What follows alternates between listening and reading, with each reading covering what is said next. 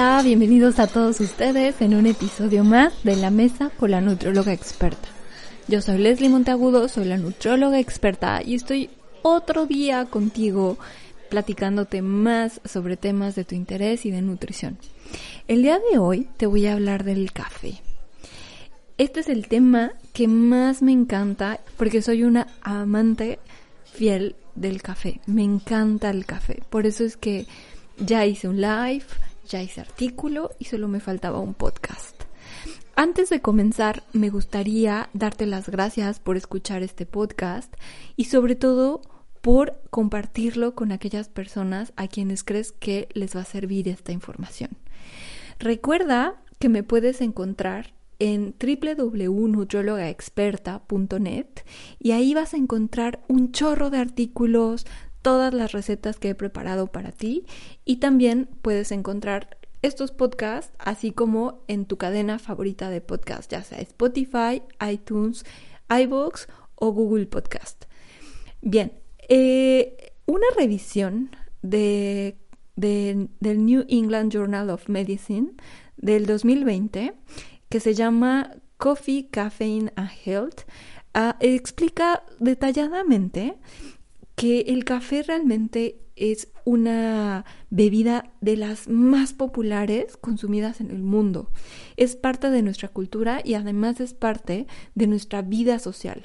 Y eso es súper cierto, o sea, quieres ver a una amiga, un cafecito, invitas a alguien, un cafecito, quieres este tomar una videollamada, una conferencia o simplemente estar en algún curso, un cafecito. Entonces es parte de nuestra vida y eh, pues a partir de, este, de estos granos de café, eh, se ha sintetizado incluso para añadirlo a otras bebidas, como es el caso de bebidas ligeras o light, bebidas energéticas o pastillas que usamos para reducir el cansancio o el dolor de cabeza. Entonces, el café también forma parte de la industria farmacéutica. Además, algo que, que encontré en esta revisión súper interesante es que el café es un alimento funcional. Esto significa que eh, te va a brindar beneficios a la salud. Es por eso que el café en, Japón tiene un sello que se llama Foshu y el alimento Foshu es el alimento funcional. Entonces es, es un reconocimiento que le dan a la bebida en Japón porque reconocen todos sus beneficios y porque además es delicioso. El café contiene diferentes sustancias que van a beneficiar a la salud. Dentro de estas sustancias están los antioxidantes famosos como el polifenol, el ácido clorogénico em, y hay una sustancia que se llama diterpenos que, bueno, a partir de, de, ellos vamos a obtener todos estos beneficios de los cuales te voy a hablar más adelante. Además, eh, contiene más de 800 compuestos bioactivos. Por lo tanto, el café realmente, pues, eh, aparte de que lo vamos a, a disfrutar un cafecito en las mañanas, vamos a tener muchos beneficios a la salud. Contiene minerales como el magnesio, el potasio y la niacina o vitamina EB3. Y bueno, el café, em, pues sí vamos a tener que aprender a seleccionar el mejor café, porque no todos los cafés van a tener estos beneficios de los que te voy a hablar. Por ejemplo, el café que no es filtrado, eh, menciona esta revisión que, que se trata de un café que contiene una sustancia llamada cafestol, que se obtiene de los diterpenos que ya te había mencionado anteriormente. Entonces, cuando no filtramos el café, este cafestol permanece en el café y va a hacer que a nivel de nuestro cuerpo, en nuestro metabolismo, eh, pues los lípidos no se sinteticen de manera como que adecuada y no haya un equilibrio entre estos lípidos buenos y malos, HDL, LDL, y por lo tanto hay más tendencia a que aumente el colesterol en la sangre. ¿Cuál es el café que no es filtrado? Bueno, es el café, por ejemplo, de una prensa francesa o el café turco. Entonces hay que tener cuidado si tienes algún problema como colesterol alto. Bueno, quiero mencionarte los principales beneficios del café. El café se utiliza como un psicoactivo, es decir, que aumente tu estado de alerta durante el día.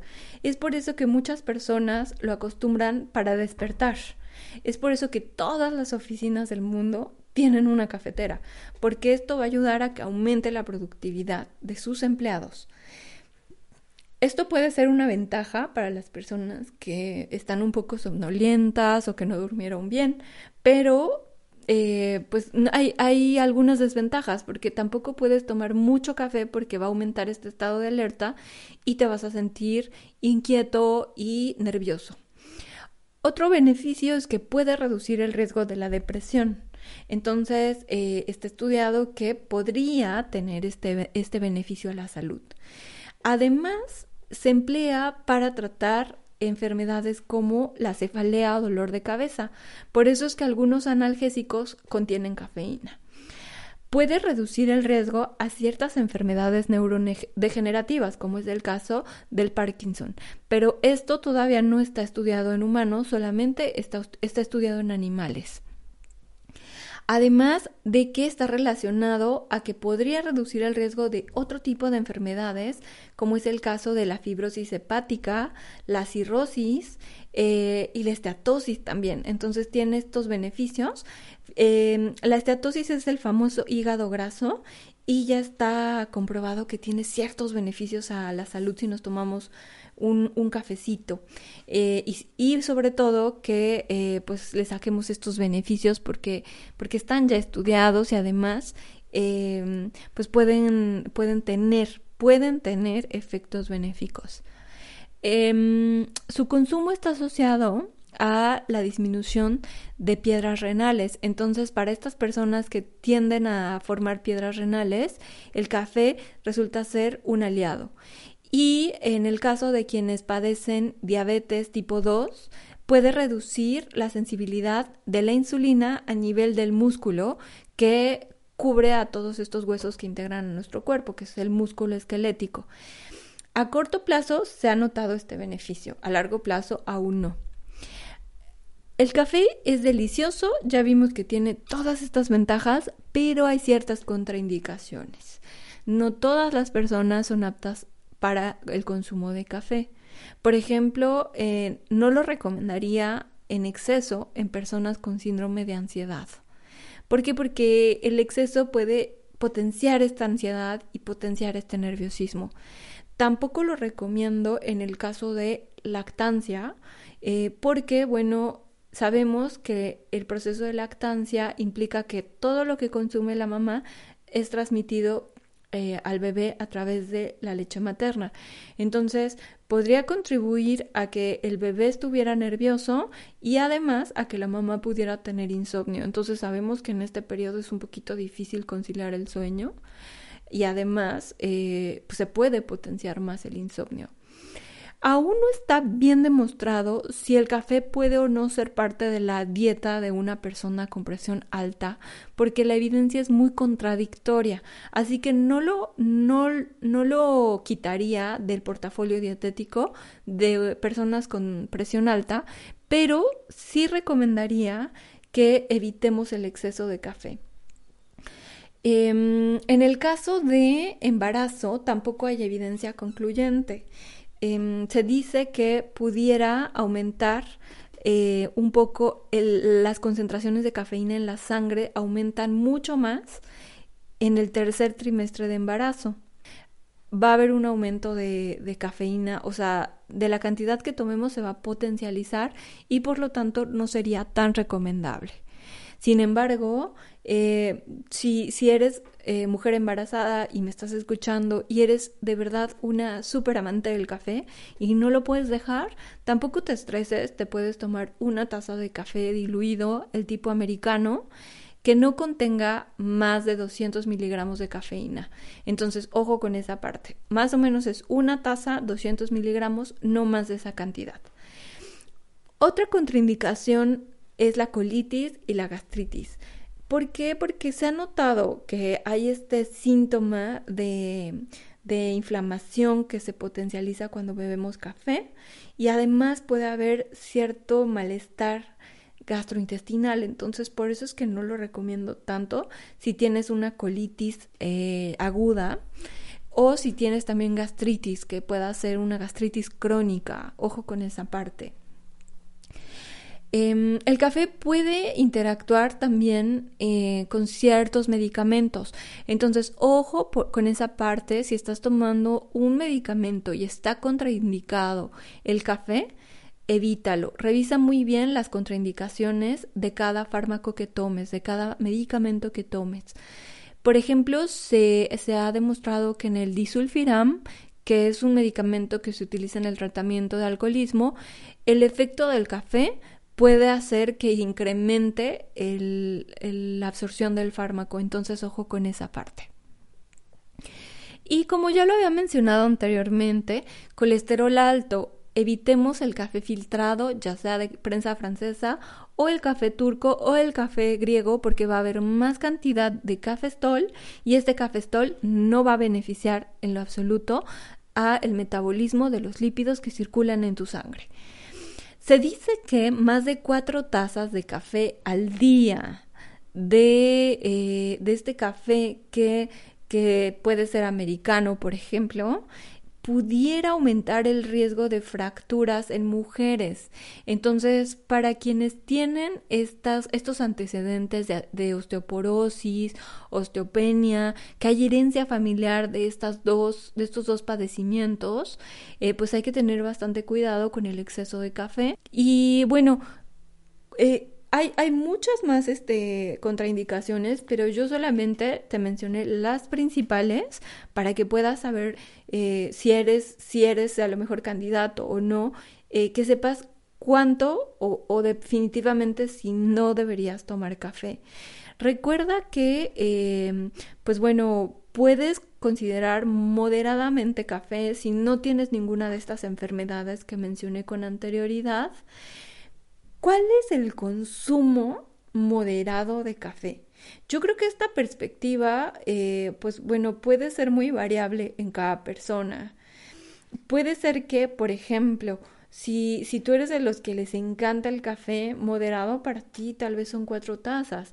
Entonces, o alguien que casi no consume moderado, pueden ser dos tazas. Entonces, pues depende mucho de quién lo tome.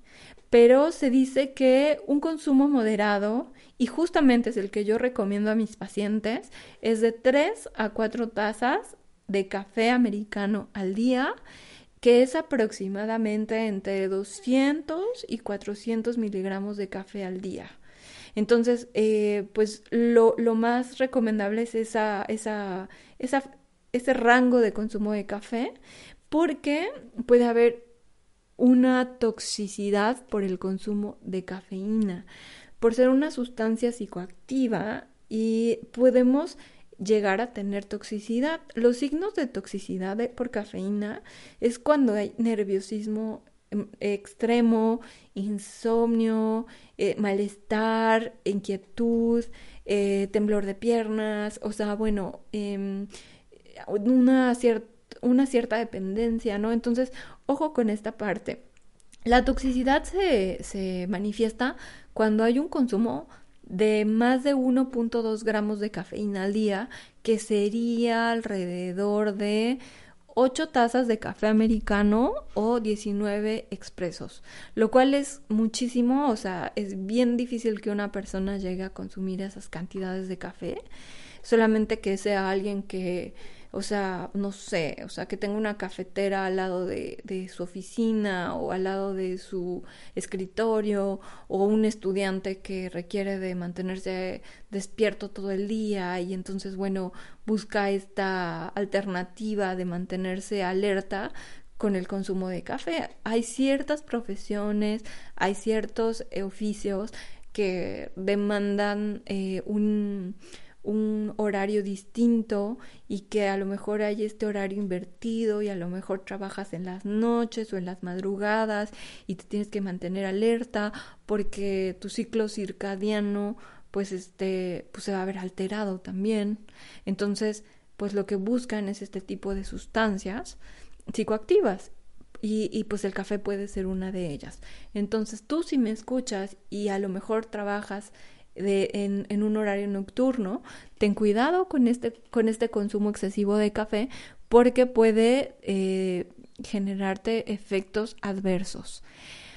Si quisieras aprender un poquito más acerca del contenido de cafeína de, por bebida, te recomiendo mucho que revises este, este artículo, esta revisión de Coffee, Caffeine and Health de eh, New England Journal of Medicine, del 2020. Eh, voy a dejar en, mi reseña de este podcast el, el, link al artículo por si lo quieres revisar, por si lo quieres checar, por si eres de los que les interesa más la ciencia, pues te va a servir mucho como una referencia. Sin embargo, eh, pues bueno, el resumen ya te lo di. Si quieres aprender más sobre esta bebida deliciosa, visita por favor mi sitio web www.nutrologaexperta.net y ahí vas a encontrar el artículo El café, el mejor amigo de la humanidad, que lo escribí ya hace unos años y hablo más acerca de, de los estados que producen café en México, de, eh, pues bueno, el proceso de obtención del, del, café, de los tipos de café. Entonces, seguro te va a interesar si eres, si eres eh, pues bueno, de los que adora saber sobre este tema o aprender más sobre el café. Y además eh, tengo un live donde platico y resumo todo esto. Y si lo quieres hacer, o si eres de las personas que eres más visual, puedes ir a mi página de Facebook, eh, Nutróloga Experta, ir a la parte donde están los videos y ahí vas a encontrar el live de café. Bueno, pues esto es todo lo que tenía preparado para ti.